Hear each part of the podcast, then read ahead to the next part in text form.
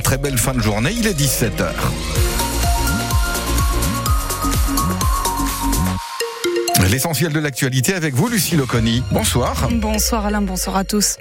Le premier projet éolien en Touraine validé par la préfecture d'Indre-et-Loire. Elle délivre l'autorisation environnementale pour le projet éolien voulu à Osouer en Touraine.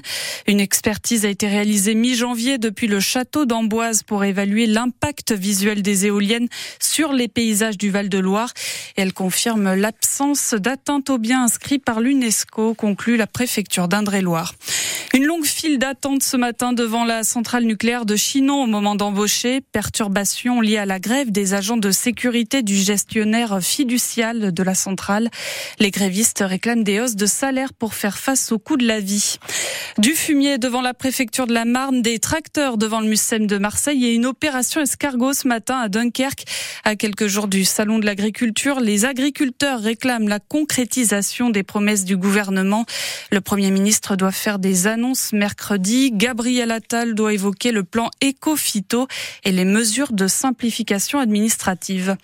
Neuf policiers en intervention lors de l'attentat d'Arras dans le Pas-de-Calais, décorés pour actes de courage et de dévouement.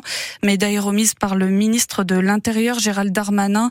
Six mois après l'attentat d'Arras, six d'entre eux reçoivent la Légion d'honneur pour avoir directement participé à l'arrestation de l'assaillant qui a tué le professeur de français Dominique Bernard et blessé un autre Marine Le Pen participera à la cérémonie d'entrée au Panthéon de Missak Manouchian. La chef de file des députés RN dénonce des propos outrageants du président de la République.